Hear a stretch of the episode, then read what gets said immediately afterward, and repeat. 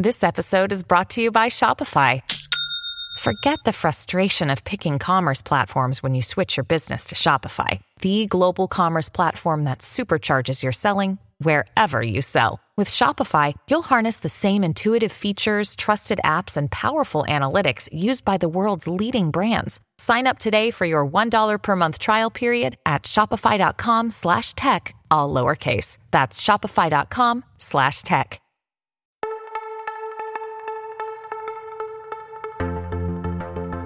Voy a empezar con una pregunta. ¿Qué te hace sentirte inseguro o insegura? Y no me refiero a cosas como hablar en público, sino a situaciones que ocurren en el mundo y que afectan a tu vida cotidiana. ¿Te hace sentir inseguro que una guerra puede extenderse a tu país? ¿Que los precios de la energía se coman tu sueldo? ¿O que un ciberataque se haga con todos tus datos? Estos son miedos o amenazas de alguna manera clásicas, pero por delante tenemos todo un futuro con nuevas tecnologías que abren la puerta a nuevos retos. Uno de ellos es la inteligencia artificial. No es nada de momento, pero a la vez lo es todo. Y hoy, en No es el fin del mundo, nos hacemos una pregunta. ¿Puede la inteligencia artificial ser una amenaza para la seguridad nacional? No es el fin del mundo, el podcast semanal del orden mundial.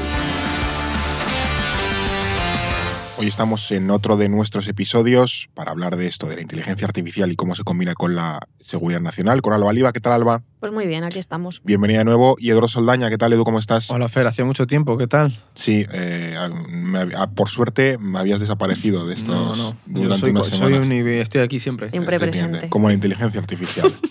Pero bueno, eh, ¿por qué con estas semanas hemos tenido además todo lo de Gaza, han pasado muchas cosas, hoy vamos a dar un poco de sosiego con temas algo diferentes. ¿Por qué vamos a hablar hoy de, de esta especie de crossover entre inteligencia artificial y seguridad nacional? Pues eh, vamos a hablar de inteligencia artificial, que bueno, ya lo tratamos a- al principio del podcast. Correcto. Pero nos vamos a centrar desde la perspectiva de la seguridad nacional. Es decir, mm, nos alejamos de temas así un poco de actualidad, pero no de temas de seguridad. Eh, lo que pasa es que, bueno, pues ahora con, con cómo se enfrentan los estados a la, a la intenci- a la inteligencia artificial, eh, qué retos supone. eh, y bueno, pues porque ya desde hace unos meses estamos viviendo una euforia con el tema de la IA. Por ejemplo, recordar la que se lió con ChatGPT, que estaba todo el mundo ahí Sí, la gente eh, probando combinaciones y, bueno, cada vez hay más preocupación sobre, sobre las- los retos o, o qué puede suponer estas nuevas tecnologías. Entonces, bueno, pues vamos a tratar un poco, un poco todo eso. Y bueno, un ejemplo además eh, que, que viene muy al pelo para, para ya plantear un poco qué relación tiene la inteligencia artificial con, con, eh, con la seguridad nacional fueron los, las elecciones de Eslovaquia, que se le celebraron en, en octubre. Y bueno, unos días antes es, filtraron unos supuestos audios en los que uno de los candidatos negociaba la compra de votos de, de la población romaní del país y, se- y luego se descubrió que eran deepfakes y que se había producido con IA. O sea, Entonces, estaban esto- creados artificialmente. Cristiano Ronaldo comprando votos con el audio ese de CR7. Claro. Bueno, o sea, yo, entiendo bu- que ni nuestros, ni nuestros oyentes ni nosotros mismos estamos muy familiarizados por lo que sea con las elecciones en Eslovaquia. No las hemos seguido. ¿No? No, Bien. por lo que sea, no. ¿No habéis hablado de ello en casa? Yo, algo, algo ha salido, Yo alguna, el tema de conversación en el desayuno. Sí. Pero aún así eh, es importante porque al final en un Son país in- han sido pequeño. importantes, ojo, ¿eh? Sí, Sí, sí. a nivel europeo sí que... Sí, no, pero- además el, el candidato que ha acabado ganando es también de la, línea- la línea un poco, entre comillas, eh, de Orban y demás. Sí, sí, o sea, más allá de la coña y polémico, demás, sí es, que- eso es. Episodio de Eslovaquia. de Eslovaquia. A ver, yo creo que todavía... hay- No, por, hay por el momento, por el momento creo que no. O sea, eh, voy, a, voy a vetar esta, esta propuesta. Todavía creo que eh, episodio de Eslovaquia no.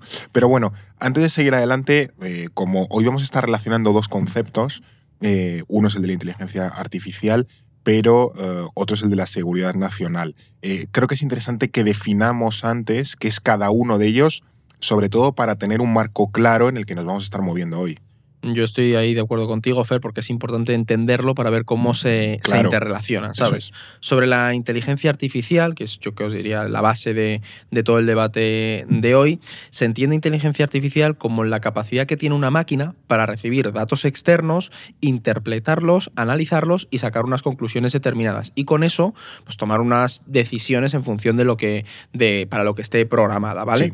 Hay distintos niveles de inteligencia artificial, no es toda la misma. Tenemos una inteligencia inteligencia artificial débil o estrecha, es la, bastante sencilla, es la que te recomienda este vídeo de Instagram, eh, YouTube. Este vídeo del orden mundial en YouTube. También puede ser, una exactamente, o- No artificial. menosprecimos esa inteligencia artificial. Es la, es la más importante, la que llena el feed de nuestros, es. de nuestros oyentes. La de Instagram y cosas así. ¿no? Exactamente. Pero luego ya tenemos una inteligencia artificial que se considera fuerte o general, que yo os diría que es la que más retos y disyuntivas está planteando. ¿no? Es un plano más teórico por el momento, pero conforme esta tecnología avanza, por ejemplo, ChatGPT o Midjourney, que es. sabéis que a mí me gusta mucho trastear con, con Midjourney, esta es una inteligencia artificial que se prevé que tenga capacidad de reflexión ¿no? y, de, de- y de incluso de creación de otras propias. O sea, esta es más la de ciencia ficción. Sí, Skynet de Terminator, ese pedazo de película, esa saga. La verdad que sí. Pues sería Eh, un poco esta inteligencia artificial o un Blade Runner con, no me acuerdo cómo se llamaban los replicantes Los de Blade replicantes. Runner, ¿no? Pues un poco eso. Pero claro, alcanzar este tipo de inteligencia artificial pues queda muchísimo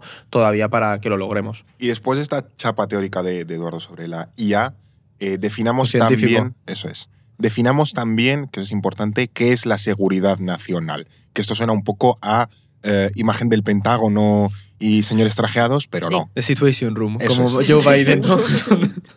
No, no, pero también aquí, aquí hay mucho que explicar. También es un Sí. concepto que a mí Sí. no es conocido, se relaciona como con cosas muy de corbatas y Sí, medallitas sí, sí, y no y de tanto. militares y tal, Eso y en es. realidad es un poquito más amplio.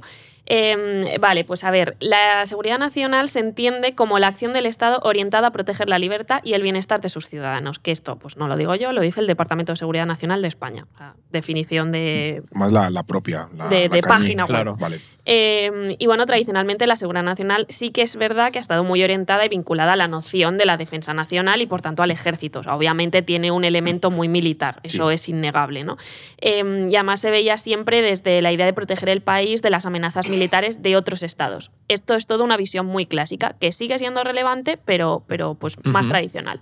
Hoy en día la seguridad nacional pues, ha evolucionado mucho y ya no se circunscribe únicamente al ámbito militar, sino que también se entiende que, que hay fenómenos sociales que, que también pueden amenazar la estabilidad y el buen desarrollo de, de un Estado y su sociedad. ¿no? Pues, por ejemplo, eh, la migración, eh, la desinformación, el desabastecimiento, eh, incluso se llega a hablar de las desigualdades sociales, o sea, de retos internos. En- pueden venir retos externos, retos internos, grandes cambios tecnológicos y aquí es donde entra la, la inteligencia artificial. Y aquí, ¿cómo podemos combinar ambos conceptos? Porque, claro, la, la idea de la seguridad nacional, es, ya digo, no lo que tú apuntabas, ¿no? que ya no es solo militares y señores con traje, sino que hemos ido mucho al concepto de seguridad humana, de estar libres de amenazas, en el sentido más amplio del término, o sea, que es un concepto que ha evolucionado bastante hacia, hacia cosas eh, muy modernas, y cómo eh, ese reto de la inteligencia artificial engancha a día de hoy, en el siglo XXI, en 2023 ya básicamente,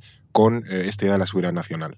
Pues están estrechamente relacionados por lo que decía Alba, ¿no? Porque la seguridad nacional también es ver cómo se afronta un cambio, un cambio tecnológico tan grande como es el de la inteligencia Claro. artificial. O sea, ahora mismo hay mucha incertidumbre en torno a qué va a pasar con la inteligencia artificial, ¿no? Porque se está desarrollando una tecnología con un potencial enorme, también muy desconocido. Entonces hay temor, por así decirlo, y creo que es ahí donde está uno de los grandes retos sobre el tema de, de hoy, este que se plantea con la inteligencia artificial, que nadie sabe realmente hasta dónde puede llegar ni cómo puede afectar, si Claro, para es bien o para una, mal. una tecnología muy naciente, ¿no? En tanto que todavía no tiene aplicaciones muy, muy claras o no ha desplegado todo su potencial y estamos intentando regular algo que como tal todavía no existe o no existen en todas las dimensiones que, que podría existir en un futuro. Eh, claro, pero aquí mm, hay que hacer un matiz eh, y es que realmente con, con el tema de la inteligencia artificial hay una distorsión muy grande que tienen muchos políticos y muchos gobiernos con los retos que puede, que puede plantear. Me, me explico. Eh, por ejemplo, en, en noviembre en, en Reino Unido eh, va a celebrar un congreso mundial sobre inteligencia artificial.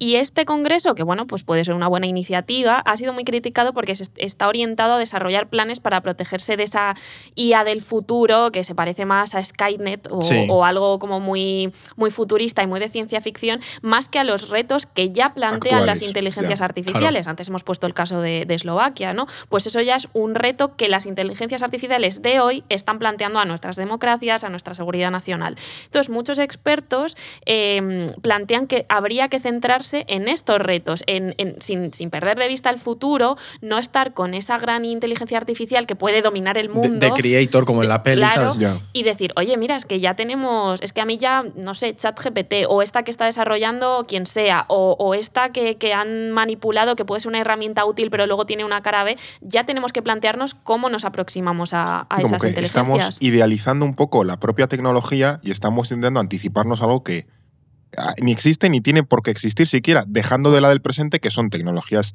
artificiales más tontas, entre comillas. Y pues- Pero que aunque sean, un pero poco- aunque sean más tontas, ah, tienen muchísimo potencial. Claro, que, por claro, ejemplo, claro. tú te puedes estar rayando porque haya una inteligencia artificial que, te- que sea capaz de desarrollar un arma nuclear, por ejemplo, cuando mm, a lo mejor el problema lo tienes en que a tu abuelo o a tu abuela le están colando una imagen falsa y se cree que el presidente del gobierno se ha estado reuniendo con X personas, ¿sabes? Sí. O haciendo algo, algo malo o le cuelga, le cuelan un audio que genera inestabilidad social. Sí. Pues ese tipo de cosas son palpables, es decir, están aquí ya y, no, y lo otro, pues oye, sí, es un futurible, hay que abordarlo, sí, pero no como prioridad, ¿sabes? Sí, como que estás poniendo la, la tirita antes de la herida e incluso dejando de lado una herida que ya tienes y que es un problema sin, sin abordar.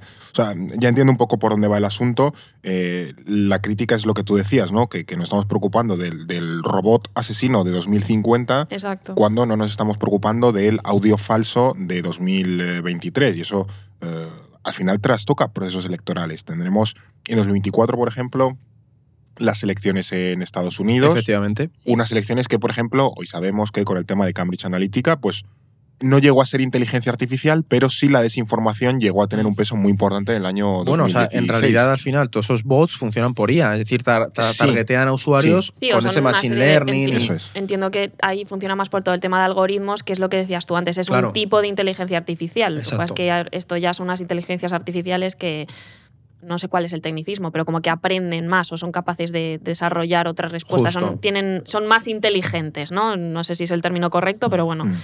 Y bueno, y además aquí yo creo que con el tema de las, de las elecciones o de, o de estos ejemplos más de hoy, eh, también nos permite ver cómo la seguridad nacional pues no va solo de, del tema militar, ¿no? de, de parar ataques terroristas, de, de proteger las fronteras, de asegurar una infraestructura estratégica, sino que también la seguridad nacional también parte desde dentro y de cómo, de- y que hay que entenderla como un abanico mucho más amplio, de cómo afecta a nuestras instituciones, de, de cómo se puede Claro. degradar eh, nuestras democracias, nuestras libertades a través de unas tecnologías que tal vez no, no, no entendemos o no controlamos del todo. Que mira, yo recuerdo, nosotros participamos en el plan este de cultura de seguridad nacional, ¿te Sí, acuerdas, Fernando? sí, sí. Que estuvimos ahí y ahí hubo mucho debate sobre cómo hacer entender a la gente, por ejemplo, que durante la pandemia el que hubiéramos tenido papel higiénico eso era seguridad nacional. Claro. Que hubieras tenido internet, que no hubieras tenido ningún problema con el abastecimiento, todo eso es seguridad nacional. La Pues, logística de llevar eh, productos a los supermercados,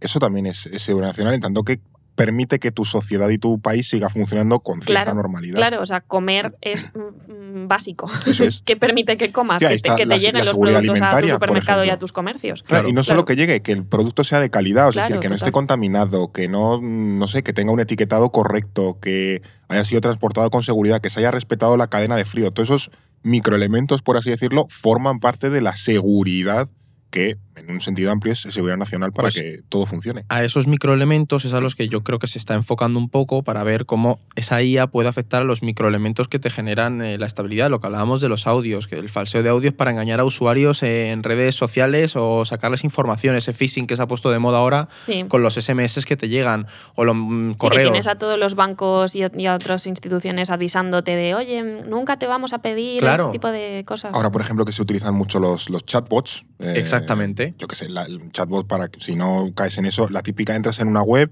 y te sale el típico panelito en esquina de, oye, ¿qué te hace falta? Y tú como que chateas sí. eh, como con una especie de atención al cliente, pero en realidad es una máquina que te está contestando. La mayoría son todavía muy tontas y no tienen mucho margen, pero esos chatbots que te entienden, por así decirlo, lo que tú le dices y te contestan de manera acorde, pues ya se pueden empezar a utilizar Claro. Para generar conversaciones falsas, haciéndote pasar por, yo qué sé, el banco, una aseguradora, la compañía de teléfonos, un familiar eh, que parece que te está pidiendo dinero. O sea, sigue siendo muy cutre lo de, no sé, soy un príncipe nigeriano que tengo una Bueno, herencia y demás. ¿no? Mira la señora de Brad Pitt.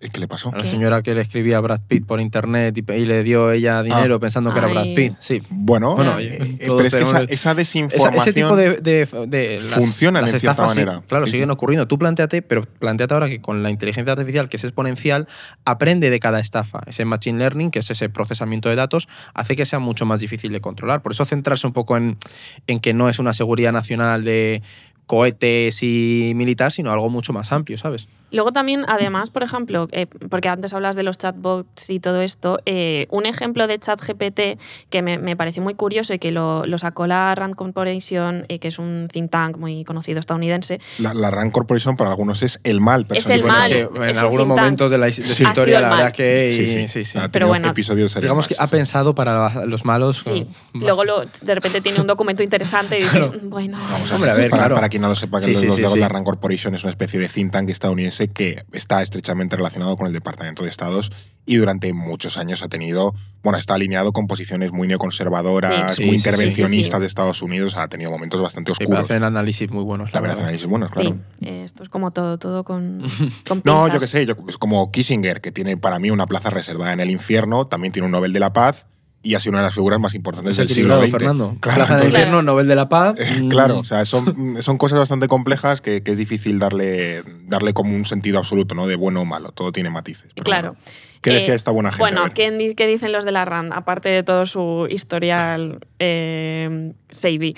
Pues eh, dicen que estamos en un punto en el que, que la IA pues, puede crear textos con estructuras lógicas muy bien desarrolladas. Claro. Es decir, em, vale, tú hablas con un bot y a lo mejor es todo como muy mecánico. Entonces dices, vale, estoy hablando con una máquina, pero ChatGPT u otro, otras similares ya te pueden generar unos textos más elaborados que ya te dan la sensación de que te lo está planteando un humano. Sí. Entonces ya ni siquiera es ese deepfake rollo, el anuncio eh, con Lola Flores o, o algo similar, que eso es muy preocupante porque ya es imagen, sino que también a través del propio texto tú de repente tienes algo muy bien estructurado, muy lógico, incluso con un cierto carisma y dices, esto lo ha escrito una persona Esto o lo ha escrito, pues yo que sé, Barack Obama y, y no, pues te lo ha escrito Claro. una inteligencia artificial. Entonces ya es que incluso en el texto, eh, que parece muy básico y más detectable, se puede haber una manipulación detrás. De hecho, ahora, eh, esto iba a decir, tiene un poco que ver y no. Eh, recuerdo, por ejemplo, que The Guardian, el periódico británico, publicó hace ya bastantes meses como Mm. el primer artículo de opinión que era esto ha sido creado enteramente por una máquina y Sí. pasaba perfectamente por una Sí. opinión humana. Pero es que además en los últimos meses eh, sé que muchos grandes medios mundiales eh, están ya bloqueando el acceso eh, a los chatbots para que no les puedan leer. Es decir, que un chatbot, eh, Ah, el, o sea, el New York Times, por ejemplo, Sí. bloquea el acceso a ChatGPT para que ChatGPT no pueda aprender Claro. A escribir cómo haría el New York, como lo haría el New York Times, con el tono del New York Times y con la información que tiene el New York Times y así no pueda seguir reproduciendo. Es que tú antes te acuerdas que has sacado lo de las elecciones del año que viene en Estados Unidos, ¿vale? Sí. Yo ahí me planteo una cosa y es. O sea, me lo planteo yo y se lo plantea mucha gente en los departamentos de seguridad nacional. Solo con las IAs que tenemos ahora generativas, estas IAs fronterizas de Mi Journey, Mi tal Jo- cual. Ponte Midjourney, ChatGPT y esta que crea audios. Si tú eres capaz de combinar eso, si tú creas el, el audio, lo creas con el texto de Midjourney y luego le puedes poner una imagen, es decir, hay una serie de combinaciones que puedes tener ya ahora mismo te pueden generar unas campañas de desinformación muy preocupantes de cara a un proceso electoral, ¿sabes? Por Sí. ejemplo, en países eh, desarrollados, con una democracia consolidada, aunque es verdad que eso a veces tiene sus fallos en Estados Unidos, pero que te puede generar un problema muy gordo. Sí, yo creo que aquí la, la posición humilde es asumir que esto eh, nos puede le puede pasar a cualquier país, le puede pasar a cualquier sociedad, que ninguno estamos fuera de la desinformación o de caer en este tipo de prácticas. O sea, hasta la estafa más, más cutre nos Sí. la podemos colar. Quiere decir que esto no Sí, tiene que pasar en un sitio lejano o pobre. Esto nos puede pasar a nosotros eh, mañana. Y creo que partir de esa humildad es, E lo primero para... Incluso porque antes poníamos los ejemplos del príncipe nigeriano, que luego va mucho como a, a gente que está muy poco eh, digitalizada, ¿no? Pues normalmente pensamos en la gente mayor. Eh, claro, pues a un señor mayor es como muy vulnerable para, para que le cuelen este tipo de estafas.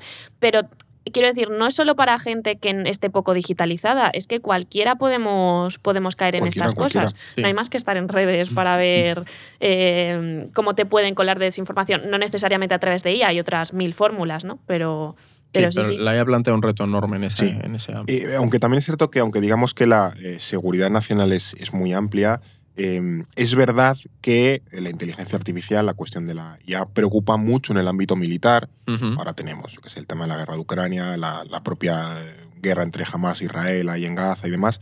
Eh, también en materia de ciberseguridad, porque hemos visto Justo. un montón de, de ciberataques, es uno de los grandes riesgos globales que ahora mismo se, se apunta. Es decir, que la seguridad nacional más defensiva, la más clásica, la más estatal, eh, también tiene una honda preocupación en temas de inteligencia artificial. No, no, y yo te diría que prácticamente, o sea, tienen todos una preocupación por ello y prácticamente todos los gobiernos con capacidad para, para ponerse en marcha en esto van a meter inteligencia artificial en sus estrategias de seguridad nacional, bien para protegerse de ellas o bien para reforzar las, las estrategias, ¿no? Que es algo que es verdad que ya se utilizaba, porque se usaba pues para el análisis de datos, Sí. ¿sabes? El procesamiento de información, pero es verdad que conforme se está desarrollando esta inteligencia eh, artificial, vemos que su aplicación en el ámbito militar va aumentando mucho más. Es decir, Mm. pues se pretende usar desde para la automatización de procesos, que es algo bastante sencillo, o el mantenimiento, por ejemplo, de infraestructuras críticas o incluso de armamento, ¿no? Es que O- a a menudo pensamos que la inteligencia artificial es algo súper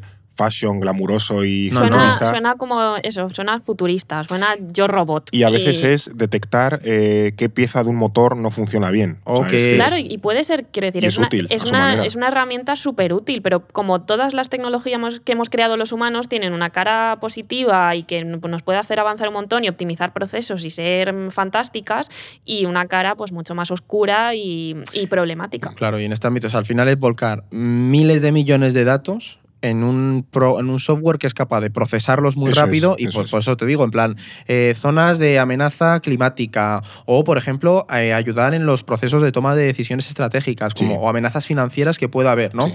Y por supuesto, al final está la aplicación, que creo que es la que más preocupa en la, en la seguridad nacional clásica, que es su aplicación en el ámbito armamentístico y de combate, ¿no? Es decir, tú imagínate esos ejércitos de drones con una IA que sea capaz de, de controlarlos a distancia. Pues yo diría que esa es una de las grandes incógnitas que hay en torno a la inteligencia artificial en el futuro. Es decir, cómo puede llegar a aplicarse en la guerra convencional, que eso sí que puede ser un game changer increíble. Pero también en la no convencional, porque aquí estamos Bueno. hablando también de los estados, eh, pero por ejemplo, si nos vamos a, a grupos terroristas, eh, pues es algo que, que también hay que tener en cuenta. O también incluso desde un punto de vista propagandístico de ciertos grupos, que esto lo podemos pensar solamente con, en relación a la política, en, cosas de nivel de eh, un candidato a las elecciones, pues unas elecciones Estados Unidos 2024, ¿no? Sí.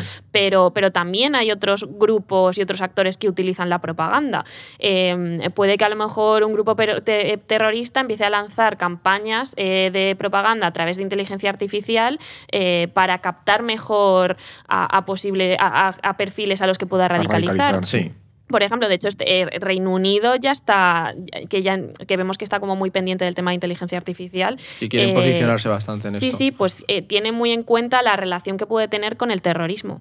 No, es que o sea, al final la radicalización de lo que hablábamos de esas creaciones de estructuras lógicas por parte de una máquina, tú puedes programarla para crear estructuras lógicas que te fomenten esa radicalización de, de lobos solitarios. O sea, es que si lo pensamos, este desarrollo, el de la inteligencia artificial, es enorme, un reto enorme, y tiene bastante sentido que los gobiernos ya se estén poniendo hoy las pilas para evitar que eh, precisamente eso afecte a los distintos aspectos de la seguridad nacional, sea en cosas duras como el terrorismo, conflictos armados y demás, a cosas más blandas pues, como yo que sé, temas financieros, alimentarios, desinformación, lo que sea, ¿no? Sí, de hecho, Estados Unidos, que estos siempre van por delante de todo el mundo, eh, ya ha puesto en marcha centros de seguridad enfocados a la inteligencia artificial. O sea, no han perdido el tiempo. Han dicho, No. venga, vamos a crear ya un centrito para analizar esto porque se nos va de la mano. De hecho, creo que además junto con China son los dos, los dos estados que, que más claro tienen la amenaza que supone la IA desde, desde este punto de vista de seguridad nacional. Luego hay otros que también intentan regularlo, lo hablaremos de ello. Y hemos mencionado mucho a Reino Unido, que creo que lo, tiene, lo tiene muy presente. Pero bueno, por ejemplo, hace unos meses preguntaron a Paul, Paul Nas- Nakason, o Na- no sé cómo se pronuncia. Nakasone. Nakasone, eh, escuchando, es que no, no sé muy bien cómo se pronuncia esto. Bueno, no, no creo que se queje. Nixon, no sé, eh, direct- que es director de la Agencia Nacional de Seguridad de Estados Unidos, que sobre el rol que tiene la inteligencia artificial en el desarrollo de estrategias de seguridad, ¿no? de cómo lo estáis, que, cómo lo estáis afrontando. Y dijo que, bueno, que fue como muy institucional y dijo que la IA se utiliza como una herramienta, ahí Claro. se quedó, pero que las decisiones finales las toma un ser humano. O sea, puso ya muy claro la idea de no queremos que se nos vaya las manos. Es una, es una herramienta útil, pero vamos a mantener unos procesos, unos procesos de, control. Y esto no es una novedad, porque al final son tecnologías que llevan usándose mucho tiempo en estadios tal vez más primitivos. Em, pero bueno, pues como decíamos antes, hay que ver cómo se va integrando eh, para desarrollar una mejor inteligencia y unas mejores estrategias. Sí, porque además, de nuevo volviendo un poco a ese debate de la inteligencia artificial como algo súper futurista y demás, solemos pensar o asociar la inteligencia artificial como una especie de mente colmena que toma decisiones propias, yo que sé, como el HAL 9000 de Odisea en el espacio, ¿no? Que toma decisiones propias y nadie le dice qué hacer, pero en realidad la inteligencia artificial todavía hoy tiene un fuerte componente humano en tanto que hay un humano que le dice qué tiene que hacer. Luego ya el, el, cacharro, conforme a las órdenes que tú le has dado, va un poco a su manera. Podemos decir que tiene autonomía, pero desde luego no tiene una independencia. No, estamos muy lejos de esas. el, miedo está en cuanto pases eso. Cuanto ya empieza a ser autónoma, ahí ya no sabes qué puede pasar. Ese es el gran temor que hay constante, ¿sabes? es la, idea de la singularidad, ¿no? En el momento en el que la inteligencia artificial eh, se vuelve más inteligente que el ser humano y ya es capaz de crearse a sí misma o reproducirse a sí misma. ¿Puedo hacer una recomendación de ciencia ficción friki? Esa es la mítica trilogía que siempre no recomiendas. no voy a, Va a hablar de Asimov. no. no, son unos libros muy curiosos, eh, poco conocidos en España porque creo que están eh, poco traducidos. Yo me los he leído en inglés. Es una saga de una autora que se llama Becky Chambers, eh, que son los wayfarers, como la peregrina, ¿no? Entonces eh, trata mucho el tema de la inteligencia artificial, pero desde un punto de vista muy, muy amable y muy social y, la relación que tenemos con inteligencias artificiales ya, ya sentientes y ya como inteligentes y como casi personas por sí mismas.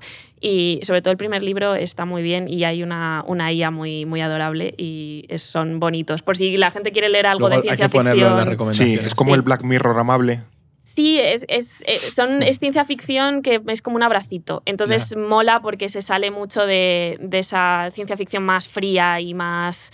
Eh, todo el mundo, el mundo acabará y qué tal. No, no, no. Eh, pero reflexiona mucho sobre qué inteligencias artificiales o qué, qué, nos hace humanos desde un punto de vista pues muy, muy sencillito. ¿Cómo dicho que se llama Wayfarers? De Wayfarers, el primero se llama El largo viaje a un pequeño planeta iracundo. Jolín, qué título más largo. Bueno, por si alguien se lo quiere leer. La portada. Esas cinco líneas. Pero bueno, hay que dar la recomendación, luego la pondremos en, los, en la descripción. Es una mina de regalos de reyes. Ah, porque todo esto lo apuntas y regalos de reyes. Y quedas, y quedas como Dios. Pero bueno, eh, volviendo al, al, tema que nos, que nos toca hoy, en el mundo de la IA y también de los, de los retos que, que esta tecnología supone para la seguridad nacional, hay que tener muy presente a que los actores principales, al contrario que en siglos anteriores, donde la seguridad nacional era, estaba centrada en el Estado, en los ejércitos y tal, que ahora mismo ya no se centra en los estados o no son en los estados, porque tenemos ahí a las, sobre todo, grandes empresas, también conocidas como grandes tecnológicas. Google, Microsoft, Meta y las demás. Las GAFAM. Las GAFAM, eso es. Eh, y luego también tendremos por ahí a las, a las chinas. Em, además, aquí la, la ironía es que los intereses de estas empresas ya no tienen por qué estar alineados con los intereses de sus propios estados y eso supone un potencial conflicto a la hora de desarrollar una tecnología. Em, ¿Es un reto para la seguridad nacional los intereses potencialmente contrapuestos de empresas y estados? Completamente. Eh, aquí estos, no, no, podemos hablar de inteligencia artificial sin hablar de las empresas, que como dices ya son un actor geopolítico, muchas de ellas por sí solos, eh, no dependen de sus estados. Y además es que, pues eso, la, inteligencia artificial no va solo de estados, porque también hay una, los estados también tienen que enfrentarse a las empresas que, que están desarrollando estas tecnologías. No es solo que, que, choquen los intereses empresariales con los estatales, pues, eh, sino que estas, eh, es que estas IAS se desarrollan para cumplir una función, pero, pero nadie te asegura que al final esa función sea la que ellos dicen, dicen ser, ¿no? A lo mejor se utilizan también para otra cosa. Y bueno, además los estados han dado cuenta del riesgo que hay que, de que esta tecnología tan rompedora se desarrolle por compañías privadas sin un control y sin una regulación. Esto plantea luego otros mm, retos que, que, hablaremos, pero, pero claro, tú de repente, e, es lo de siempre, una empresa privada gana mucho control sobre una tecnología clave, pues ya gana un poder geopolítico. Aquí lo hemos hablado en otros, en otros episodios muchas veces y que además, yo por añadir una cosa, las empresas, eh, las multinacionales, como actores no estatales y actores privados, se mueven por otras lógicas. O sea, yo hubo en su momento un profesor de, de, la carrera de Relaciones Internacionales que, que, nos insistía mucho en entender que las empresas se mueven por el beneficio económico y que no van a seguir siempre esa idea del patriotismo o las fronteras que te puedes encontrar en la lógica del de, estudio de los estados. ¿no? Sí, más clásica, por así decirlo. Claro, pero esto te plantea, me pica la nariz, te plantea, te plantea un reto enorme a la hora de la seguridad nacional, Mm. porque te puedes encontrar con que dos estados estén enfrentados a nivel geopolítico y se estén estableciendo eh, vetos a las exportaciones o presiones a través de sanciones económicas y que mientras tengas a empresas de, de ese propio estado negociando con el rival, cediendo pues capacidad tecnológica, eh, cediendo conocimiento o aplicándolo en ese mercado, lo que permite a tu rival geopolítico pues eh, desarrollar sus propias tecnologías, ¿no? Bueno, y que en muchos casos también supone un cambio de paradigma, porque, por ejemplo, en siglos anteriores, los grandes, no todos, ¿eh? muchos de los grandes cambios tecnológicos o muchas de las grandes disrupciones tecnológicas provenían del Estado, porque tenían en Claro. primer lugar un objetivo estratégico, militar y demás, y luego ya se le encontraba la finalidad comercial.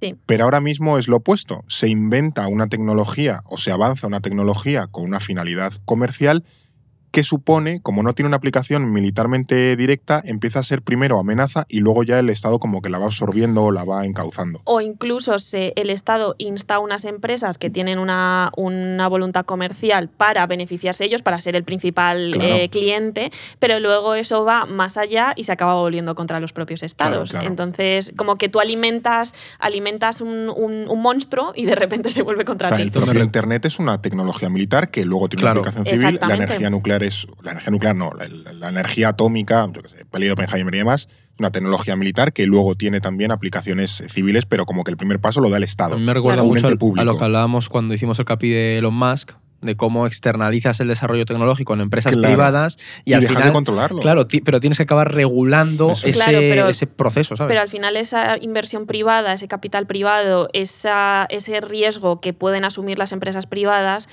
tal vez no lo pueda afrontar por sí solo, Claro. bueno, sin recursos o tal, un, un Estado. Entonces al final acaba optimizando procesos irremediablemente porque le viene bien colaborar con esas empresas. Se trata de encontrar un Claro. equilibrio que no siempre es fácil. Claro. Eh, y luego esto también, en, en términos, por ejemplo, laborales, se me ocurre, supone un, def- un desafío tremendo. La automatización Grandísimo. del trabajo, efectivamente, nos van a quitar los robots el trabajo y tal. Bueno, em, esto se lleva leyendo, oyendo muchísimo tiempo sobre, eh, ya digo, cosas como la automatización del trabajo o qué impacto va a tener la inteligencia artificial en el mundo laboral, porque a nivel de seguridad nacional también es importante qué tipos de trabajo quedan, eh, en qué situación queda toda esa gente que, por ejemplo, pierde un trabajo por la automatización, eh, el impacto de la IA en los procesos productivos, cómo se garantiza yo qué sé, la calidad de lo producido, eh, la seguridad de las patentes. o sea, es decir, hay un montón de cosas en el mundo del trabajo que tienen un fuerte componente de esa- ese cruce entre la seguridad nacional y la, y la IA.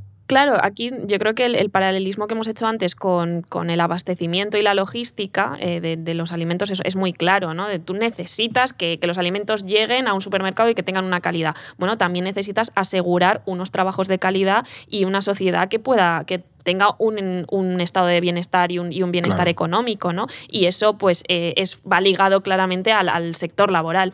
Y además, bueno, pues una empresa que, que incorpora inteligencia artificial para medir y traquear la productividad de sus empleados es un, es un buen ejemplo. Y además es algo que ya se está, que se Como implementa. hace alguna empresa de paquetería, por no decir nombres. eh, Claro. Bueno, se puede usar aquí de Metafield tal, pues se puede decir que es Amazon, Amazon. Lo hace. Además Claro. salen en plan los registros de cuánto están trabajando y demás. Claro, se establece eso. ahí un sistema de puntuación para medir el ritmo de trabajo y el desempeño del trabajador y bueno, pues están al final lo que vemos es que estas estas IAs que desarrollan estas empresas privadas están creadas desde, desde un prisma de la empresa, del Claro. empresario, ¿no? Para mejorar mejorar la eficiencia. Pueden ser herramientas muy útiles incluso para mejorar nuestra sociedad, pero no se utilizan así porque quienes la desarrollan no les interesa. Es lo que decías tú con el con el tema del beneficio económico. Claro. Siempre está en el centro. Y bueno, pues esto puede acabar provocando, aparte de unos ámbitos de trabajo eh, un poco demenciales, pues que también se generen desigualdades y que se terminen incumpliendo derechos laborales básicos que se supone que el Estado tiene que garantizar. Es que esto además trae, saca a colación un poco esa ética detrás de, porque en todo el tema de regulación, que supongo que ahora tocaremos, Sí. eh, está el tema de, de la regulación de los sesgos.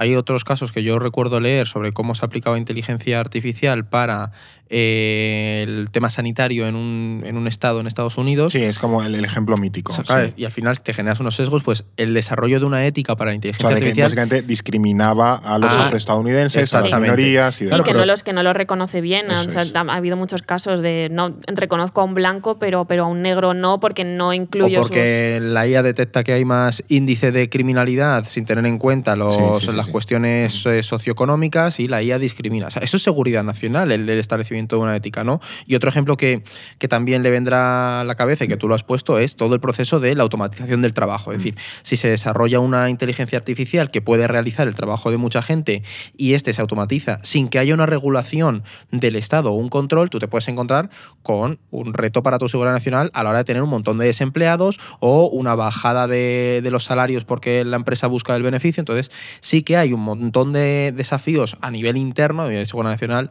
de cómo conseguir que esa aplicación de la inteligencia artificial en todos esos ámbitos no acabe repercutiendo en, en tu ciudadanía, ¿sabes? Sí, es un reto importante. O sea, luego está Imagínate que este podcast lo hiciera una inteligencia artificial. Nosotros nos quedamos sin trabajo, Fernando. Pero no le saldría igual, Eduardo. Bueno, todavía no se sabe, ¿eh? ¿Puede una IA irse a Vietnam y luego contarlo? Y luego puede- pegarnos la claro. chapa durante meses, yo no creo lo que sé, no. no lo sé, Fernando. ¿Puede una IA no. recomendar constantemente el mismo libro? Puede que sí. Pero bueno. No, no, no, pero es cierto, por ejemplo, lo, lo sabemos hoy ya que eh, las nuevas tecnologías, la, la aplicación de nuevas tecnologías, crean muchísimos más empleos de los que destruye, pero también es cierto, y está ya estudiado, que los empleos que se pierden, no toda, no toda esa gente consigue reciclarse. Es decir, que tiene un coste evidente Claro, y hay que saber qué hacer con toda la gente que pierde su Claro, trabajo. y no esto es, esto es un proceso histórico, quiero decir, todos hemos estudiado lo del tema de los ludistas, ¿no? Con, con- creo que eran las, las primeras máquinas de, Sí, de Sí, vapor. no, o el- Luz, de- viene de un tal Luz. Claro, pues eh, al final era como, no, es que esta máquina me va a quitar mi trabajo, entonces voy a destruir máquinas.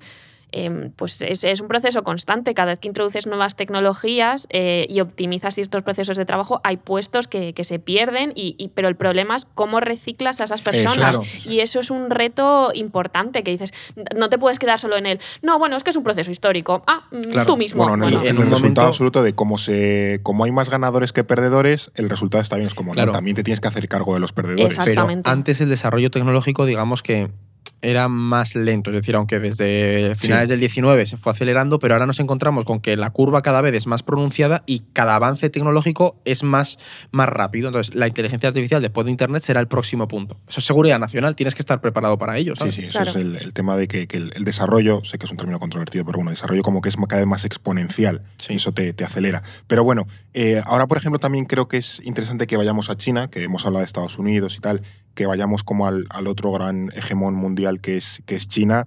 Y es que ellos en parte ya se han visto venir todos los retos que supone la IA, la han intentado meter un poco en vereda, en algunas cosas lo han conseguido, en otras eh, no. No sé cómo lo están gestionando en, en Pekín para, para bueno, controlar un poco este desarrollo futuro. Pues a ver, es verdad que China sí que lanzaron hace unos años una guerra contra los oligopolios tecnológicos, por esto de el Partido Comunista Chino no quiere que, que ese, su poder centralizado se, se disperse por ahí. Eh, y porque veían que además que estas compañías estaban acumulando mm, mucho poder. Eh, pero, pero esta intervención no se hizo específicamente por el desarrollo de las inteligencias artificiales, fue, fue más, general, más general. ¿no? Eh, una empresa de paquetería o de lo que fuese Sí, no a- tenía por qué utilizar inteligencia artificial o no una muy rompedora y ya estaban en plan de, no, tú mm, quietecito.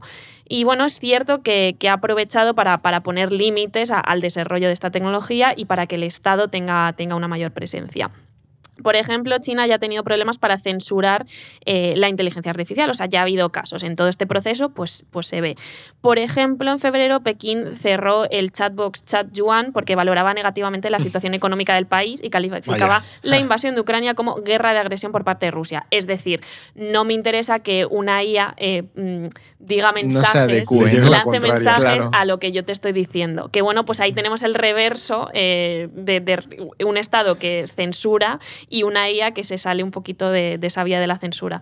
Pero y sobre, sobre este control de, de los estados, en Estados Unidos o en la Unión Europea también está pasando. Es decir, es una cosa que hace China, es decir, el controlar un poco hacia dónde van las tecnológicas con la IA, pero luego nos encontramos en, en otras zonas en las que también se está empezando a aplicar una regulación para poder eh, controlar el desarrollo de esta, de esta inteligencia artificial, ¿no? Porque surge ese otro, ese otro dilema, ¿no? Sobre el papel, parece evidente que existe un interés por regular la, la IA y sobre las grandes tecnológicas, pero ¿qué ocurre? Que también en la Unión Europea o en Estados Unidos se están planteando un debate y es ¿hasta dónde regulas? Es decir, hasta dónde le pongo coto y cómo puede afectar esa regulación de las grandes tecnológicas a mi competitividad en un, en un espacio como el de la inteligencia artificial, que ahora mismo es central para muchos estados, ¿sabes? Sí.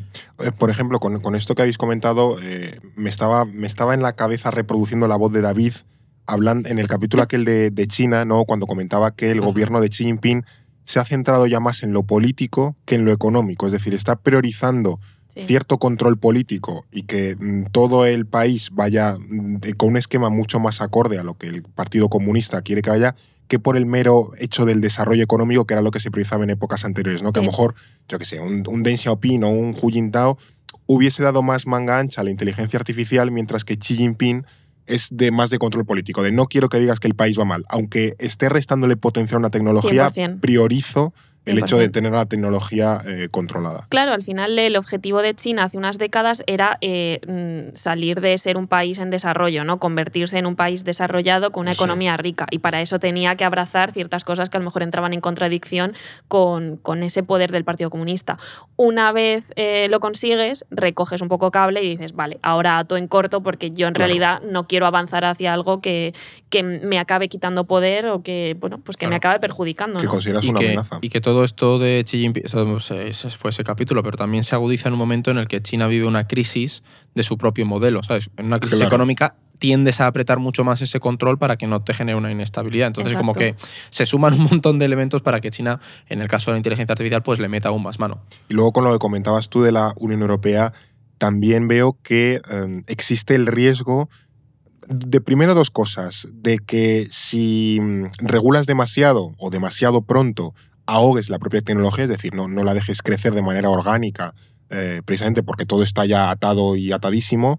Eh, y por otro lado, que mm, otros prioricen irse a otros países, para decir, jolines, aquí tengo tanta regulación que prefiero irme un poco más lejos y desarrollarla con mucha más manga ancha, que es un poco que a lo mejor el riesgo al que se está exponiendo la Unión Europea, ¿no? que por regular demasiado demasiado pronto, los creadores digan, mira, me voy a otro sitio a probar. Claro, aquí es el equilibrio del que hablábamos antes, ¿no? Eh, tienes, tienes ese debate desde hasta qué punto estás dispuesto a sacrificar tu seguridad nacional eh, o el bienestar de tus ciudadanos eh, por una regulación que luego también te limita a no acceder a una tecnología que, puede ser muy beneficiosa también para esa misma seguridad nacional y ese mismo bienestar de tus ciudadanos. Entonces es como un tira y afloja constante.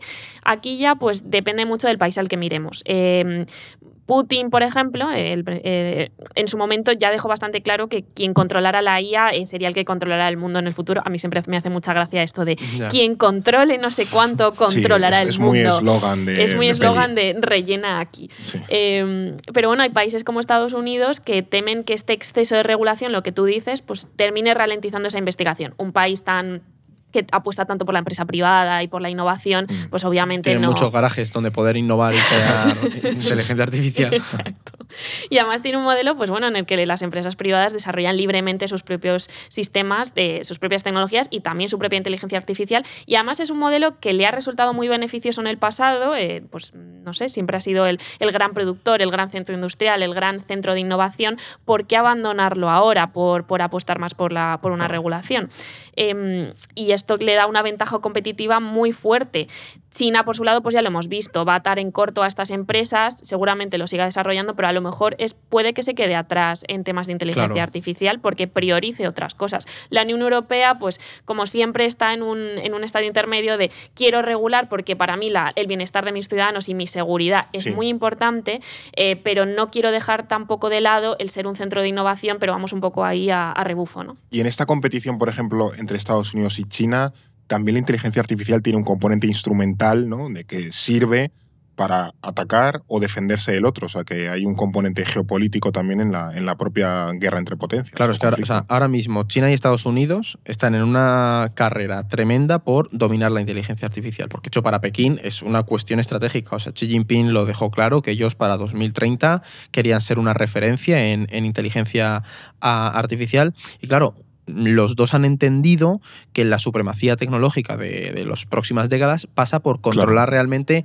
esa inteligencia artificial de frontera, ¿no? La, la singularidad en un Sí, futuro. claro. como a lo mejor hace una década fue la energía nuclear y demás. Claro, pero aquí hay que tener otra cosa en cuenta, Fer, y es que la inteligencia artificial es el resultado de ese desarrollo tecnológico. Entonces, Claro. no se puede entender la guerra entre China y Estados Unidos a nivel tecnológico sin la inteligencia artificial, ni, por ejemplo, los semiconductores. Es decir, esos semiconductores son fundi- fun- fu- Fundamentales. fundamentales. Que aquí Madre lo mía, hablamos, estoy por ejemplo, en espeso, el, ¿eh? en el episodio de las tierras raras, que también estaba. estábamos Y de hecho tres. hay una entrevista muy buena que, que hizo Blas a, a este hombre que ha sacado el libro de la guerra de los chips en la web. Chris, Chris no sé Miller. qué. Exactamente. Miller, sí, que ahí Miller. se puede ahondar en eso. Pero a lo que volvía es que al final tiene mucha relación la guerra que vemos y las sanciones con el desarrollo también de la inteligencia artificial. Claro, y además esto nos lleva a toda una idea de defensa preventiva, ¿no? De, Exactamente. em, Estados Unidos enmarca toda esta política en parte de su, de, de su estrategia de seguridad nacional. Por un lado está el cómo afrontamos y cómo utilizamos la inteligencia artificial, por otro lado está esa competición con China, ¿no? Y cómo cercar a China para que no se haga con estas tecnologías claves. Y luego, por otro lado, tenemos la cuestión del control de recursos, de lo que tú decías de, pues, de- de las tierras raras, pero también Cómo frenar el desarrollo de la IA, ¿no? Claro, y el desarrollo de la IA con tecnologías que son previas, o, o la IA u otras cosas, los semiconductores. Entonces aquí ya ampliamos el foco de la inteligencia artificial y vemos todo el mapa de la geopolítica global y cómo está todo interconectado. También en los últimos años, o quizás en el último año, hay como más preocupación con este tema, que a lo mejor antes era una tecnología que estaba ahí un poco de fondo y nos preocupaba, yo qué sé, el cambio climático, los precios de la energía, eh, yo qué sé, la guerra en Ucrania, porque es relativamente reciente. Pero, ya digo, en el, en el corto plazo, por así decirlo, eh, ha estallado mucho el tema de la preocupación por la inteligencia artificial, regularla bien, qué aplicaciones puede tener, eh, cómo puede ser utilizada por potencias como Estados Unidos y China en sus disputas y tal. Claro, es que esto, o sea, todo este proceso que estamos comentando de China, Estados Unidos, eso ya estaba ahí. Ya. Pero ChatGPT, Midjourney, algo, o sea, inteligencias artificiales que, el- que la persona que nos está escuchando ha podido ver y, y seguro que ha recibido alguna imagen o ha trasteado con que seguro ChatGPT. utiliza en su día a día o la ha utilizado. Claro, pero- Nosotros estamos todo el día con Midjourney. o Ese es, que- ese es el tema, pero que, que de repente tengas inteligencias artificiales tan generalizadas y que todo el mundo pueda utilizar, eso ha aumentado la preocupación. Es decir, no ha sido una sensación tuya de, "Jo, en los últimos meses se está hablando más, o quien nos esté escuchando dirá, es que no paro de oír mm, debates sobre la inteligencia artificial. se está es que, popularizando. Claro, pero porque se ha vuelto algo muy real y muy tangible. ¿no? Esto ha generado esa preocupación entre los propios expertos. Veíamos el, el manifiesto que firmaron una serie de expertos en tecnología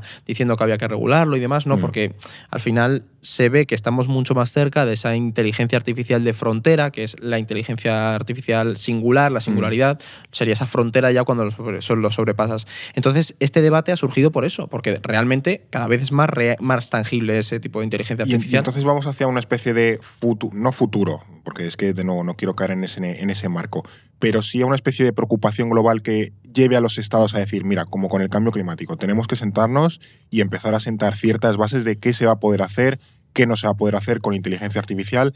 No tiene por qué ser a todo, pero yo que sé, en el plano militar, por ejemplo, o sea, darle unas normas a una eh, tecnología potencialmente disruptora. Yo creo que sí, yo creo que vamos a llegar, o sea, esto es lo de siempre, cuando los estados perciben, aumentan su sensación de amenaza, eh, actúan. ¿no? Claro. Y lo que pasa es que tiene que esa sensación de amenaza, percepción de amenaza, tiene que estar ya Te vas a traer un, un casco prusiano. candente. No, pero es, es verdad. eh, eso tiene que estar ya aquí para que tú actúes. Sí. Entonces, ahora con toda esa popularización de la que habla Eduardo, ya lo ven venir, con todas las aplicaciones y todos esos retos o, o cosas que ya hemos visto. eh, pues, pues obviamente dicen, oye, tenemos que reaccionar a esto. Eh, vemos que a lo mejor algunos mm, lo hacen menos porque tienen ya un- una apuesta por una menor regulación, hemos hablado de Estados Unidos, otros tal vez lo hacen regular, como hemos hablado antes del Congreso este de Reino Unido, que es como muy futurista y no asienta a las cosas del momento, ¿Regular como verbo o regular de regular, de ni bueno ni malo? regular de ni bueno ni malo. Eh, y luego está la Unión Europea, que ya sí regula de verbo regular, eh, que, que yo creo que di- diría que es el actor internacional que más ha apostado por pues eso, establecer reglas para, para la inteligencia artificial. Y además es que la comisión lo ha convertido en algo central, ¿no? en, en un objetivo Sí. estratégico.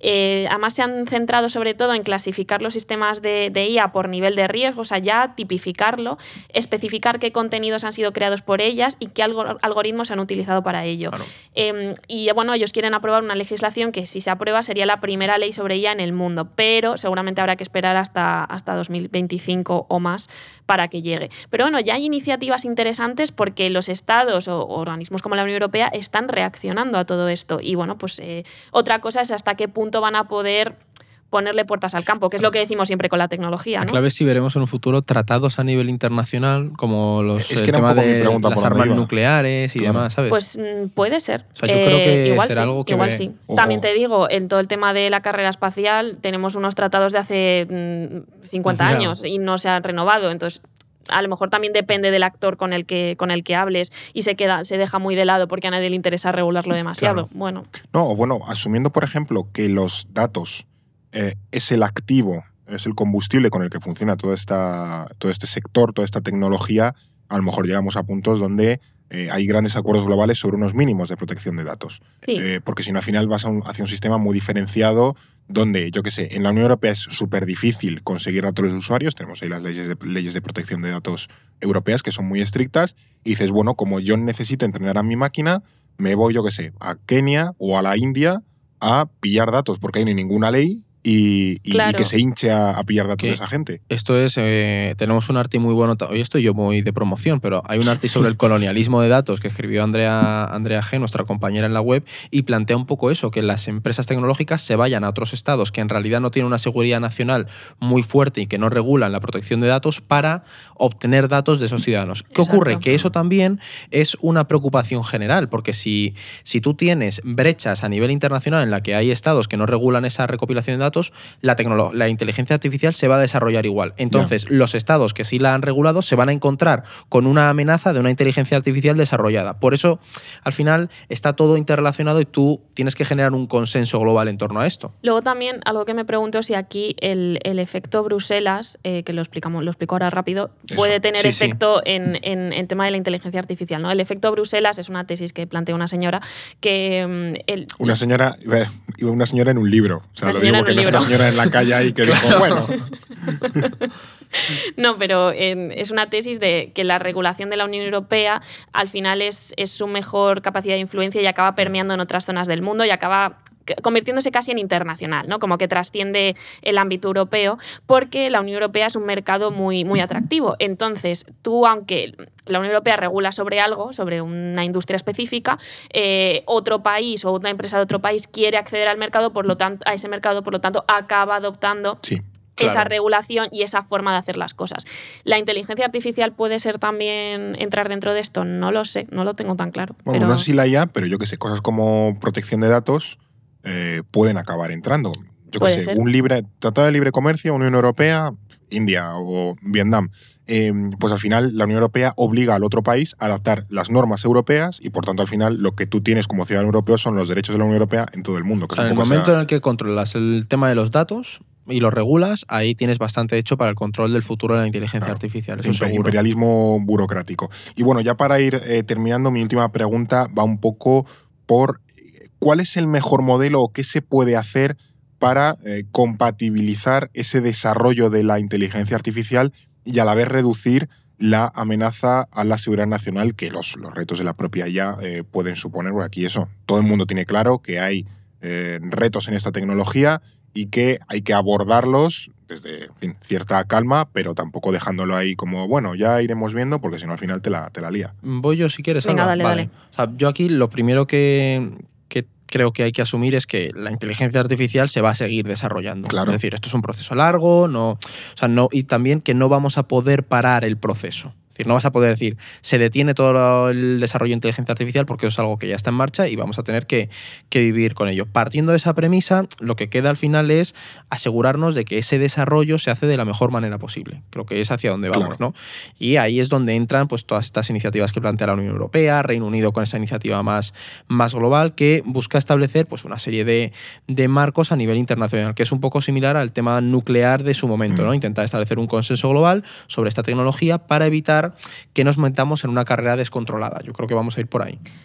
La cuestión de esto es que, y lo que se diferencia en mi opinión con la carrera nuclear, que sí que era algo muy de estados, Claro. es que aquí hay más actores involucrados. Entonces complica, eh, nos plantea un escenario mucho más complejo de seguridad nacional. están los estados, pero también están eh, las empresas privadas con sus propios intereses, como hemos dicho, eh, y un ámbito más transnacional. Eh, están otros grupos subestatales. Entonces, mm, la inteligencia artificial es una tecnología que se puede democratizar muchísimo para bien pero también para mal. Y eso es todo un reto para la seguridad nacional. Claro. Y luego, bueno, da- da- No, no, iba a decir una tontería, que al final puede- nos puede acabar pasando como en la peli de, de Creator, que una, una peli muy mala, no, no la vayas a ver.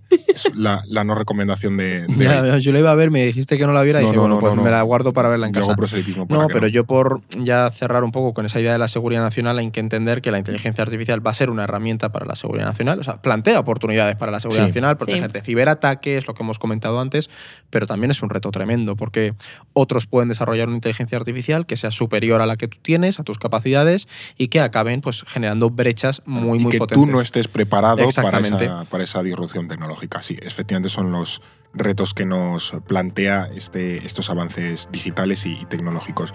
Bueno, pues hasta aquí el, el episodio de hoy. Muchísimas gracias, Alba, por tus conocimientos y tus recomendaciones. Muchas gracias a vosotros. Y muchas gracias a ti, Eduardo, por existir. A ti, Fernando. Y gracias también a la Escuela de Organización Industrial con quienes hemos colaborado para hacer este episodio. Y gracias a ti también que nos escuchas a través de Spotify, Evox, Apple Podcast, ahora también Amazon Amazon, Music, Music. es Eso verdad. que está también en Amazon Music. Y que si quieren ver el vídeo está en YouTube, que en Spotify estamos ahí manejándolo y no lo vais a tener por Es ahora, verdad. lo tendréis en un futuro, no os preocupéis. Son, también están haciendo retoques en la plataforma, pero bueno, si quieres vernos en vídeo, nos puedes ver en YouTube, que si lo, si lo estás viendo ahí directamente, pues maravilloso, síguenos en el canal. Y si nos quieres ver las caritas, pues ya digo, te vas a YouTube y ahí nos tienes. Así que nada, nosotros te esperaremos aquí en próximos episodios en No es el fin del mundo. No es el fin del mundo, el podcast semanal del orden mundial. Producido por The Voice Village. Dirección Eduardo Saldaña. Conducido por Fernando Arancón y guion de David Gómez y Alba Leiva. Producción ejecutiva Ricardo Villa. Diseño de sonido y sintonía original Pablo de Diego.